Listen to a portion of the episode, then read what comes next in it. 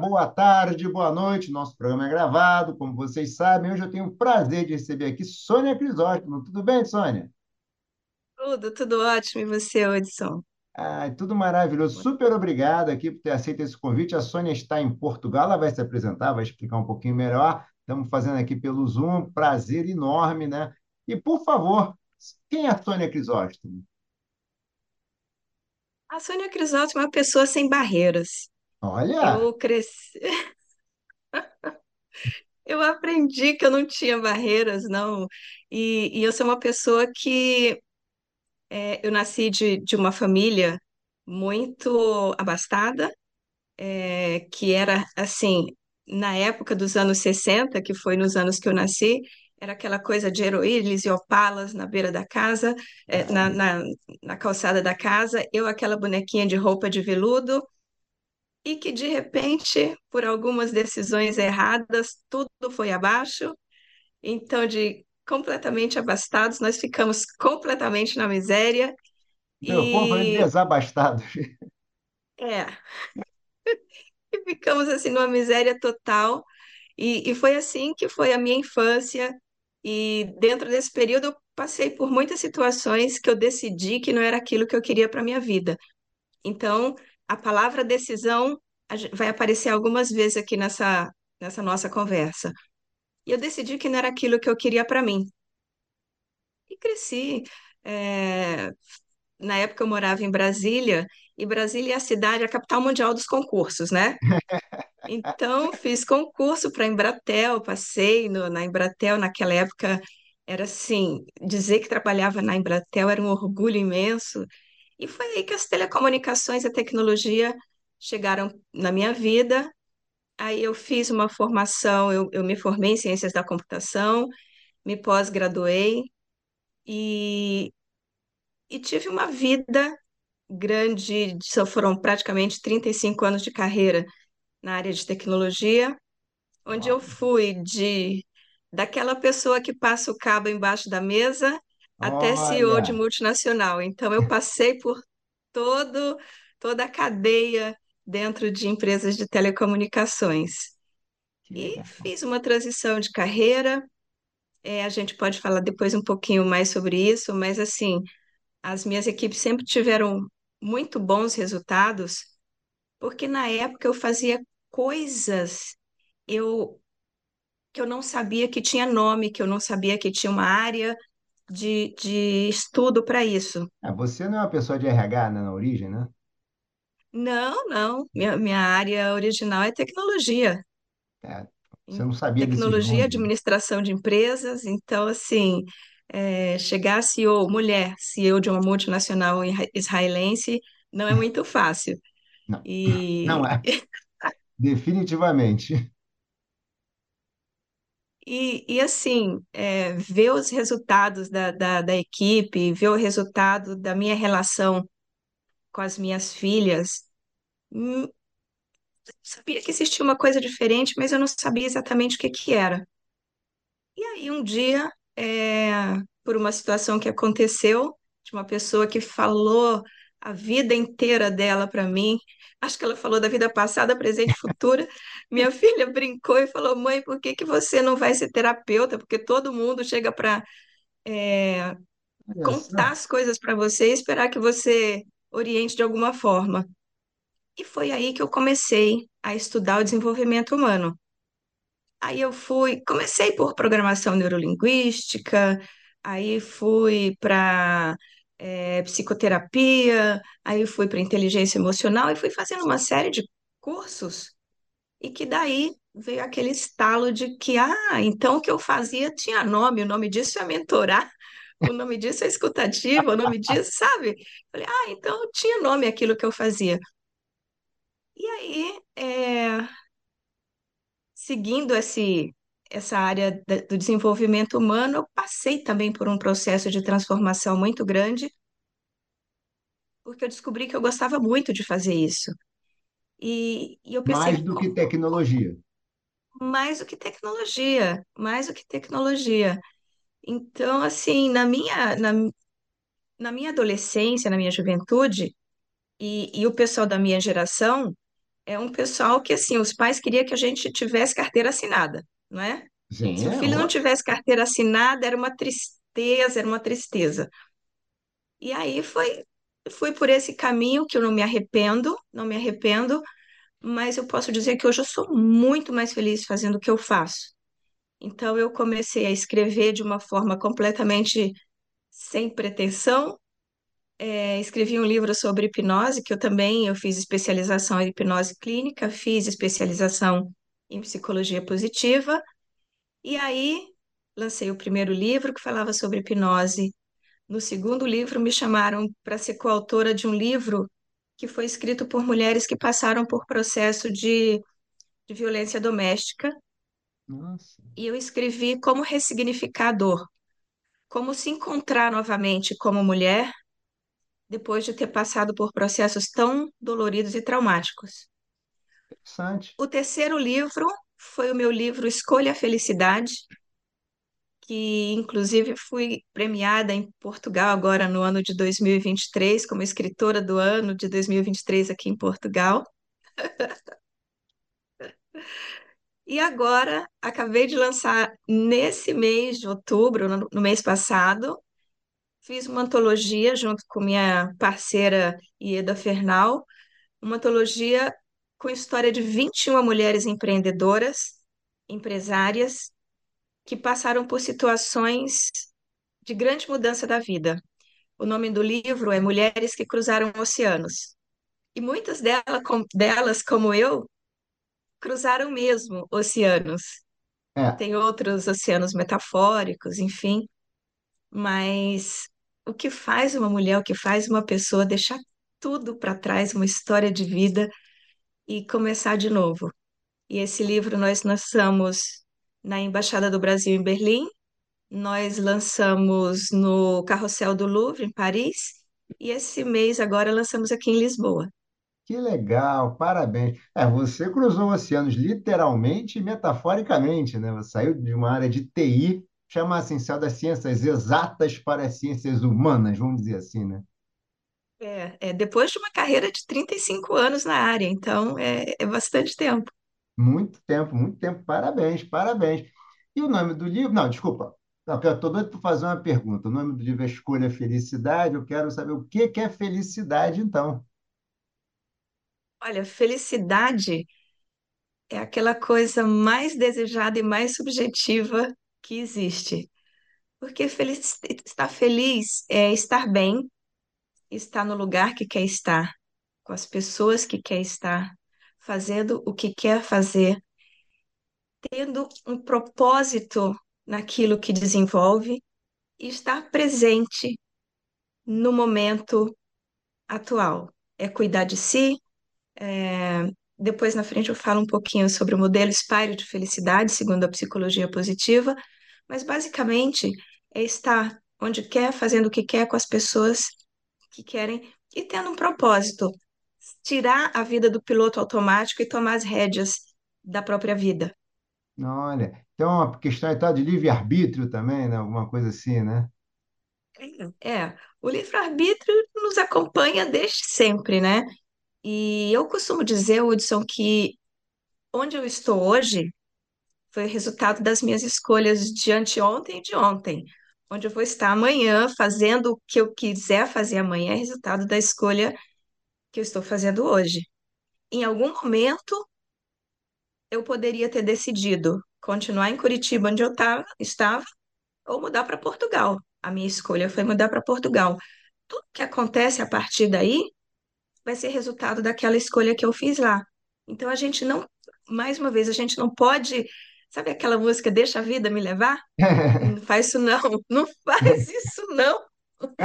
Toma conta da própria vida. Olha, que legal.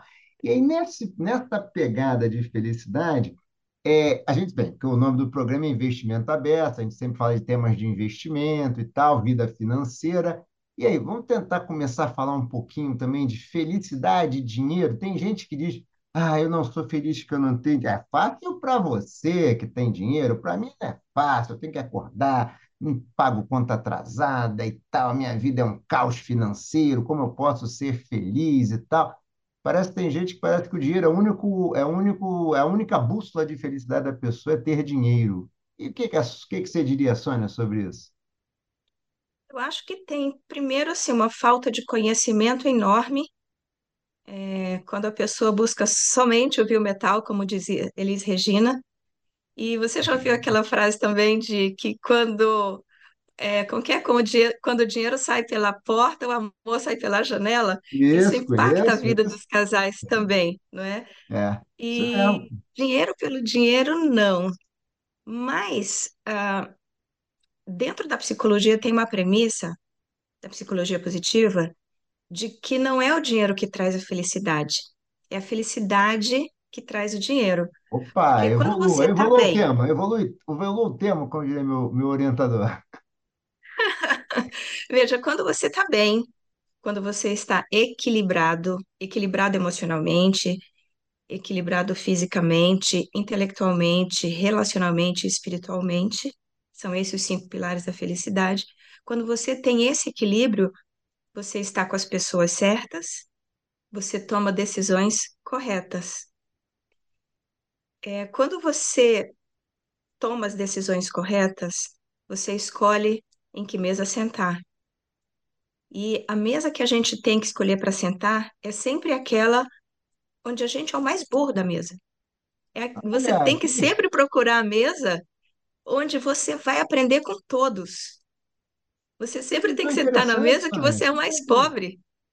É, que visão interessante. Que geralmente a gente faz o contrário, né? Esse ser humano tem aquela sensação de, ah, não, não quero me sentir inferiorizado, vou procurar a mesa onde eu sou o melhor, para eu me sentir bem, né? Não, não. É, eu acho que a gente tem que ter essa humildade de aprender todo dia, toda hora, com todo mundo.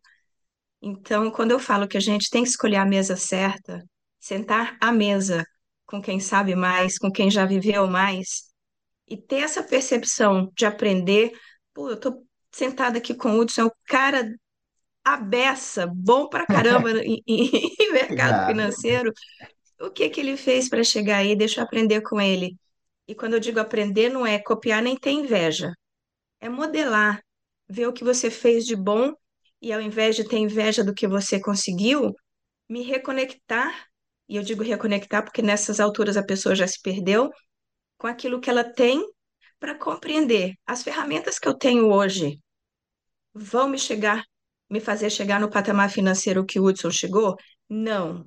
Se não tem, eu tenho como buscar, eu tenho como aprender, eu tenho como estudar e eu tenho condições intelectuais de buscar e conseguir. Não invejar, mas modelar, sabe? Sei. Poxa, eu gostaria de ter um apartamento com aquela guitarra do Hudson que deve ter custado, custado uma fortuna. Para isso eu preciso estudar, para isso eu preciso evoluir. É, não, mas você está certo. Eu acho que o ser humano é muito exemplo, né? Eu acho, eu sempre acho que a gente deve procurar os exemplos, que é como você falou, não é pessoas que a gente vai copiar, mas pessoas que nos inspiram, né? Que tem uma Sim, história que a gente se identifica e vê, pô, eu tenho orgulho dessa pessoa. Não só essa pessoa, mas eu tenho orgulho por ela, né? Acho que essas pessoas que a gente tem que procurar para se inspirar, né? Acho que é isso. Não, acho que você tem um ponto. E, e nesse, nessa situação. Talvez mudar um pouco o eixo de ficar reclamando que está pagando um monte de conta atrasada e pensar nos. Talvez, será que eu preciso de tudo isso? Será que, de repente, ou então talvez eu precise trabalhar mais ou estudar mais? Talvez seja um pouco o que você perguntou, de fazer escolhas diferentes, né? fazer escolhas diferentes, porque assim, é, quando a gente fala que a gente tem que sentar à mesa dos mais prósperos, para quem não está preparado também para isso, pode ser uma grande frustração dizer, nossa, nunca vou conseguir. Mas é- não é por aí. A questão é de saber, e aí entra o autoconhecimento, o que me faz feliz? Não adianta nada eu sentar à mesa com Elon Musk, que é bilionário, porque eu não tenho a pretensão de ter o dinheiro que ele tem. Eu não tenho a pretensão de ter uma Ferrari, eu não tenho a pretensão, sabe, de ter grandes coisas materiais. Eu quero ter uma vida confortável, um carro bom, uma casa que me deixe feliz, mas ficar pensando sempre em ter muito mais do que aquilo que nessa configuração de hoje eu consigo, gera sofrimento. E ao invés de ser uma pessoa feliz, passa a ser uma pessoa infeliz. Ok, eu quero um apartamento, moro num apartamento de um quarto, meu sonho é um apartamento de três quartos. Vai criando microprojetos até chegar lá. Mas eu moro num apartamento de um quarto e eu quero desesperadamente uma cobertura no Morumbi, vai ficar meio difícil fazer um plano de onde eu estou para chegar lá no primeiro passo. Então, essa angústia também ela tem que ser diminuída, entendendo que para chegar no longe a gente tem que passar pelo perto, pelo meio para poder chegar lá. É, Porque se a gente não fizer isso, vai ser infeliz, porque o caminho, sabe aquela coisa, a felicidade está lá e você perde todo o caminho? Não dá. sei. Aliás, até fico pensando, você estava falando, até pensei aqui, Sônia. É, para cada um, aonde está a felicidade? Você falou de autoconhecimento, né? Mas o que que a pessoa quer de fato para ser feliz? É o dinheiro que vai tornar ela feliz mesmo, né? Aquela pessoa precisa estar feliz para ter dinheiro. Mas, é, assim, eu sempre acho que o dinheiro não é um fim em si próprio, né? Ter dinheiro em si, acho que não é um objetivo final, né? Não, não, o objetivo final não é isso, não é, não é o dinheiro. O dinheiro facilita as coisas que nos fazem sentir prazer. E aí a gente tem até que voltar um pouquinho e diferir, por exemplo, é, o que é felicidade, o que é simplesmente prazer e o que, que é um- um- uma euforia. Pessoa para se autodenominar feliz, não precisa ser aquele cara que está bebendo direto, que está o tempo todo na balada, que está o tempo todo no camarote, gastando 10 mil. Não é, isso não é felicidade. Isso não é felicidade. Isso é um momento de uma euforia, isso é um momento de autoafirmação, mas que por trás disso deve ter um buraco emocional tão grande que a pessoa precisa saber o que está levando ela a esses extremos, que isso não é felicidade. Hum, verdade, gostei dessa sua definição. Realmente, um momento de euforia, né? E às vezes até de autoafirmação, um momento, na verdade, de fragilidade emocional que você tenta disfarçar, digamos, com essas maquiagens, né? Muita É. bebida, muita gente no camarote, pagando um monte de coisa, todo mundo bajulando você, né? Pode ser. Uhum. Essa E volta questão, para casa sozinho. volta para casa sozinho, volta para casa sozinho. Essa questão do autoconhecimento, Sônia, você tem assim algum, não- assim, como é que é- você tem assim, como a pessoa poderia tentar fazer autoconhecimento? Assim, tem um caminho, mais ou menos, o que você pode tentar, alguns passos para que você possa tentar chegar no autoconhecimento. Olha, eu, eu poderia é, mencionar o seguinte: você tem que saber qual que é o teu eu ideal. O teu eu ideal é aquilo que você acha que vai te, te fazer uma pessoa feliz. Vou dar um exemplo. Por exemplo, digamos que meu eu ideal seja ser uma bailarina. Tá. É aquela, aquilo que eu gostaria, é ser uma bailarina. O meu ideal é que daqui a alguns anos eu consiga ser uma profissional do balé. Quem que o meu é o meu eu atual? É uma pessoa que consegue estudar balé, é uma pessoa que tem ferramentas para estudar balé, é uma pessoa que sabe que hoje eu preciso trabalhar mais para pagar aula, ter disciplina alimentar, abrir mão de um monte das minhas horas, porque eu vou ter ensaio e vou ter aulas para daqui a oito anos eu ser uma bailarina profissional. Então, assim, reconheço quem eu sou, que é o eu atual, e reconheço onde que eu quero chegar, que é o meu eu ideal. E tem o eu esperado. Minha mãe queria que eu fosse médica. Ai, meu pai também queria que eu fosse médico, engraçado isso. Então, tem toda essa pressão aí que vai possivelmente, e, e aqui eu gostaria de abrir um parênteses para a nossa juventude, que no Brasil as crianças de 16 e 17 anos são obrigadas já a escolher uma profissão, não é? É, Então, quantas e quantas fazem vestibular aos 16 anos, aos 17 anos, se formam porque acharam, achava que era bonito ser arquiteto, termina a arquitetura, não gostei, vai fazer gastronomia, vai fazer qualquer outra coisa. Então, a gente tem que dar o tempo um pouquinho maior para a pessoa se conhecer, para saber qual é o ideal dela. E, e o que você, voltando à sua pergunta, qual, que é o caminho? Primeiro, reconhecer quem eu sou hoje e saber o que que me faz feliz para o meu eu do futuro. Sabendo isso, a gente vai buscar as ferramentas para chegar lá. Né? Bem interessante esse caminho, hein? Bem interessante, bem interessante mesmo. É, tem uma coisa que você falou uma vez para mim, quando a gente estava conversando, que é biologia da felicidade. Assim, o que é biologia da felicidade e por que que isso é importante na nossa vida, hein? É, nós somos seres que vivemos cheios de emoções e sentimentos. E aí, se você me permite, eu queria primeiro classificar o que é emoção e sentimento, porque para a maioria das pessoas é a mesma coisa, né? Por favor, eu inclusive eu me, eu me incluo nesse rol aí, tá? Por favor. Então, ah, vou começar por um, um exemplo ruim. Bate a polícia na porta da sua casa, você leva aquele, um oficial de, de- da polícia, bate na sua porta. Aquele Aí você leva aquele justiça. susto. É um oficial de justiça. Aí você leva aquele susto. Meu Deus, tem um oficial de justiça na porta. Aí o coração bate forte, a boca fica seca, a mão começa a suar, você fica tremendo. Aí ele fala assim: Bom dia, aqui que mora a dona Josefina? Aí você fala: Não, eu sou a Sônia. Ah, me perdoa, então é outra casa. Aí, uh, não, não era nada disso. É, eu me assustei. To- Toda essa, essa elaboração que acontece depois é o sentimento. Então, a emoção é o impacto e o sentimento é o que você elabora depois. Você está na sua empresa e recebe uma, uma ligação do seu chefe, vem aqui na minha sala. Você foi promovido. Nossa, você fica eufórico. Aí seu pico de, de, de felicidade vai lá para cima. Você fica eufórico. Uau! Vou ser promovido, vou ganhar não sei quantos mil a mais.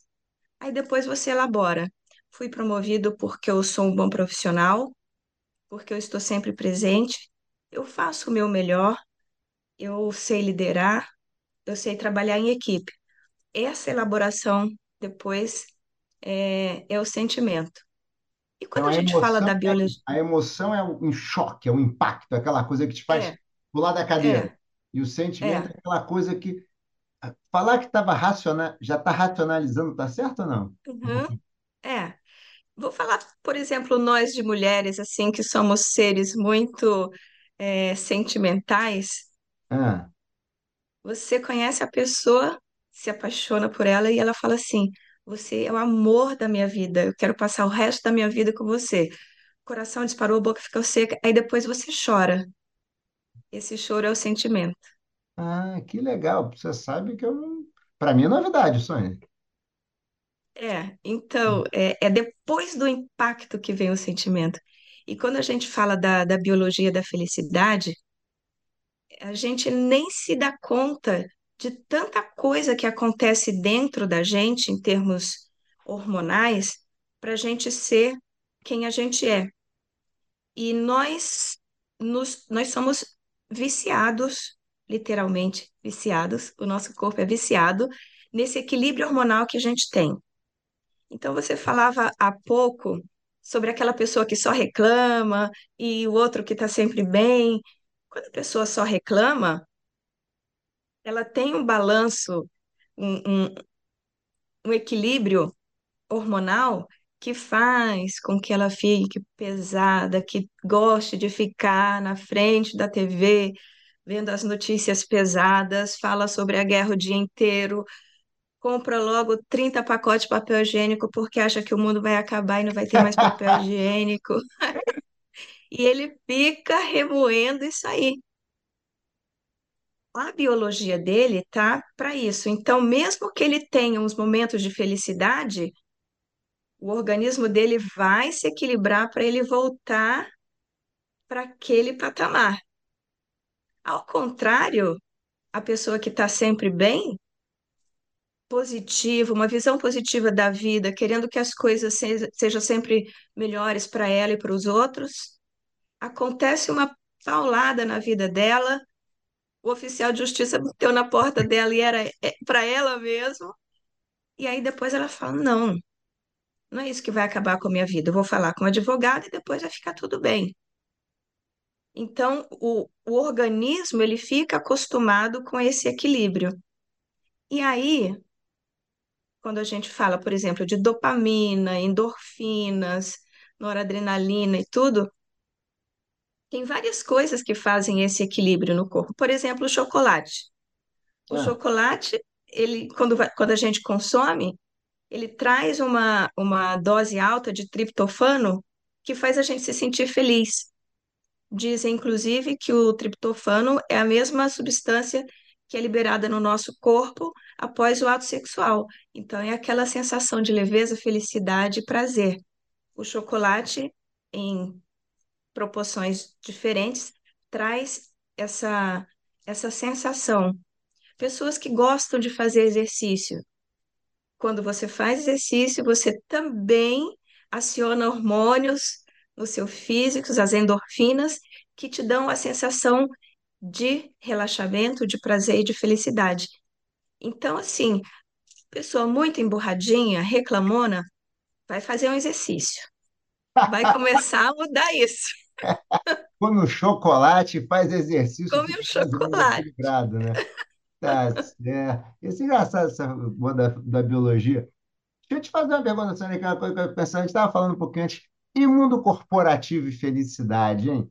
Eu ouço tanta história de equilibrar a vida pessoal com previsão, mas eu tenho a impressão que as empresas ainda estão assim na pré-história do que de fato é tentar criar uma equipe feliz e tal. Botar a felicidade de fato como um driver que vai direcionar ali a empresa e tal você vê que hoje me parece, eu fico brincando, a empresa parece uma caixa de ressonância de neuroses, né? Junta todo mundo, fecha em quatro paredes, bota a panela de pressão aí, vê o que que vai acontecer. Principalmente em países das Américas. Nós copiamos muito o modelo americano, onde a criança é ensinada desde cedo a ser competitiva.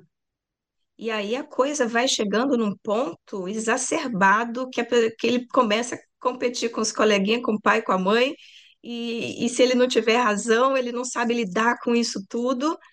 E a A gente é vê, dele. inclusive, muitos é dele, jovens, ele né? sabe lidar com tudo, né? É, a gente vê muitos jovens, inclusive, que não sabem lidar com a frustração que chega no mercado de trabalho. E o primeiro não que leva já fica magoado e já sai.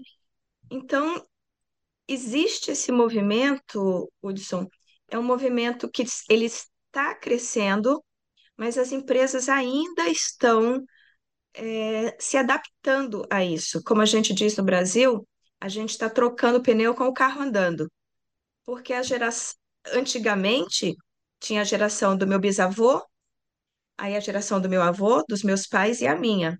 Depois da minha geração, já teve os milênios, geração X, geração É Y, geração verdade. Z, geração alfa, geração não sei o quê. E as empresas não estão conseguindo lidar com essas mudanças tão rápidas. E já descobriram, algumas já descobriram, que o ambiente, quando é um ambiente feliz, e quando eu digo ambiente feliz, eu falo de uma liderança positiva, eu falo de objetivos claros e específicos, eu falo de equilíbrio entre vida pessoal e vida profissional, eu falo de com condições humanas e condições salariais que atendam a toda essa geração nova que está vindo aí. E haja demanda para as empresas. E aí as empresas começam a inventar coisas para reter e eu não, ape- apesar de que isso é uma palavra da área de recursos humanos, é o recrutamento e a retenção da É, pessoa. Parece um soldado, né? Que você vai recrutar e depois você vai deixar ele lá dentro. é verdade, Então, assim, quando você zero. é o recruta zero. Então, quando você traz um funcionário para a tua empresa, acredita no potencial dele, que que você vai fazer para que ele continue com você? Primeiro, assim, quando a gente para para pensar, todo o capital intelectual que ele está aportando e que ele está desenvolvendo naquele cargo, se ele for embora, ele leva. Sim, Repor, repor um funcionário, repor o empregado, custa 201, 231% do salário dele para ser, para que ele seja reposto. Isso são, são coisas que empresas têm, as empresas têm que tomar conta porque antigamente a minha geração era daquela que, por exemplo, quando eu entrei na Embratel, todo mundo achava que ia se aposentar na Embratel. Hoje a média das, dessa geração nas empresas é de dois a três anos, a média. Então, existe uma rotatividade grande. Então, por exemplo, a, como a Google resolveu implementar o Pet Day, então leve seu bichinho. Hoje você pode levar o seu bichinho. Claro que no dia que você vai levar o seu bichinho, você vai trabalhar muito menos, porque Sim, você vai levar, fazer um cafuné no bichinho do outro, alguém vai falar que seu bichinho é fofo e você vai contar a história e mostrar foto mas você fica motivado e você fala, pô, tenho até sexta-feira para entregar, então deixa eu correr com isso aqui, que você tá bem.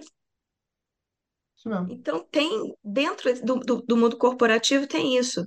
E outras coisas, os, os números são alarmantes. Existe, por exemplo, o Instituto Martin Seligman, que já procura, já, já pesquisa a felicidade nas organizações há mais de 20 anos, ele percebeu que 37% ah, a menos dos, a mais dos funcionários ficam retidos no, retidos de novo, se mantém no ambiente empresarial, ah, saudável. Cento e e vinte e cinco por cento menos de atestados médicos por depressão, estresse, burnout, dores, porque uma, uma das primeiras coisas que o corpo manifesta quando está dando alguma coisa errada é dor. É uma dor de cabeça, é uma dor nas costas, dores. Isso dá atestado médico e ausência do trabalho. Ao passo que quando a gente fala também de um ambiente positivo, dentro dessa pesquisa de 20 anos, é, disse que o funcionário ele pode ser o grupo de funcionários, né? 400 por, desculpa, 300% mais inovador e criativo, porque ele não tem medo de errar, ele não tem medo de apresentar um projeto que aí, quando a liderança positiva vê, fala, olha, esse projeto tá bom, mas poderia ser melhorado, ou eu sei que você tem capacidade para fazer um projeto melhor, vamos deixar isso aqui para um segundo momento? Jamais dizer que projeto de titica que você me apresentou. Isso É só consideração, leva a de criatividade dele lá para baixo. É, não, é falta de consideração, respeito, né? Acho que também não, É. né? Não, Então, dentro das organizações, é, agora, né, recente, né, dos últimos anos aí, algumas empresas já estão estabelecendo o Chief of Happiness Officer. Então, a pessoa que vai cuidar da felicidade das organizações. E isso tem que ter o board da empresa envolvido, tem que ter o conselho da empresa envolvido, porque no primeiro momento tem investimentos, é, é uma equipe que vai fazer um, um, um levantamento da, da situação da empresa, o que que os funcionários esperam, o que que não está bom para a maioria deles. Isso requer um investimento, mas que o retorno é garantido. Olha, tá certo. Concordo com você plenamente. Eu sou dessa linha humanista e não é de hoje, de muito tempo. Queria fazer um paralelo aqui com a questão que a gente vê muito é, com a vida financeira. É, é natural que as pessoas se comparem, né? Que você falou desde pequenininho, você bota aquele bando de criança na salinha, quem tira nota 10, quem não tira, às vezes, deixa- Uhum, mas isso uhum, acaba que eu vejo que muitas vezes as pessoas, é, para investir, você tem que poupar. Para poupar, você tem que uhum, fazer escolhas, como você falou, né? E muitas uhum, vezes você está num ambiente muito competitivo e você acaba tendo, tentando ter um padrão de vida para poder se sentir naquele, naquela sua tribo, você está no meio da, se sentir no meio da tribo.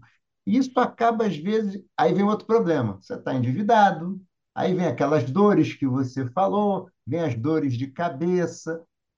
A pessoa poderia tentar lidar com essa questão de assim, ser uma, parar de ser uma doença e, de repente, se, naquela linha que você falou, do, ah, vou ficar aqui onde onde eu acho que é uma posição que eu me sinto bem. Não, como é que você vê mais ou menos isso? Porque eu acho que isso atrapalha muito a vida financeira de muitas pessoas. Dizem que é só fazer conta. atrapalha. mas Tem muita gente boa que sabe fazer conta, mas prefere não fazer e continuar levando esse tipo de vida. É, é, você sabe que eu sou uma pessoa que acredito que a gente sempre precisa de um mentor. Então, não dá, por exemplo, para você pedir conselho sobre empreendedorismo para o teu pai que foi funcionário público a vida inteira. Perfeito. Não dá para pedir conselho da tua vida conjugal para uma pessoa que nunca teve um relacionamento.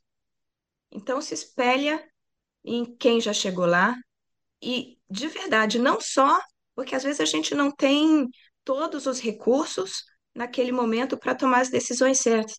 Busca um mentor. Eu não estou bem financeiramente. O que que eu preciso fazer? Vou falar com o Hudson, dizer, Hudson, me ajuda, me mentora. Meu rendimento é esse, eu tenho isso de bens e eu não estou conseguindo poupar nada. O que que eu estou fazendo de errado? Boa. Isso é o que você vai dizer. Corta o, o, o camarote no fim de semana, troca teu carro que está te, é, te custando não sei quanto de IPVA e de seguro por mês. Ah, sabe, em vez de fazer academia, balé, natação e não sei o que, escolhe uma coisa para fazer E aí, com esse dinheiro, você investe e na, na tua situação, que ele é, é mais arrojado ou é mais conservador, eu te aconselho a ir por esse caminho. Busque sempre um mentor. Sozinho a gente não consegue. Não Olha, interessa qual que é o fator da vida, você sempre tem alguém para te, precisa ter alguém para te abrir os olhos. olha, interessante isso. Eu nunca já pensei nessa abordagem, não, mas é interessante isso. Busca alguém que você possa, você confie, óbvio, mas que consiga te dar o caminho da luz, vamos chamar assim, né? É, Dos porque assim, a maioria das pessoas, quando a gente fala da, da área financeira hoje, a maioria das pessoas hoje, elas sabem quanto que elas ganham, mas elas não sabem quanto que elas gastam. Elas não têm uma planilha, elas não sabem para onde está indo o dinheiro, elas não sabem quanto que elas gastaram de comida e quanto que elas gastaram com a manutenção da casa, do carro, de funcionário, sabe? Então, ah, quanto que você gastou de cerveja? Quanto você gastou de cigarro esse mês? Se a pessoa colocar isso numa planilha, ela vai tomar um susto. Pô, nem fala, nem fala. Eu sei, eu sei. Sônia, a gente está caminhando aqui para o final e tem uma, uma. A gente falou muito de felicidade e falou muito de decisão.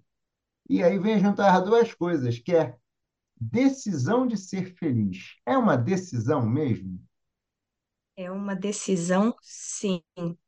E eu posso falar por mim, porque, como eu te falei, eu passei por situações de vida que eu poderia, se eu tivesse preguiça mental, eu poderia ser uma dessas reclamonas, eu poderia ser uma pessoa sem prosperidade, eu poderia ser uma pessoa completamente diferente.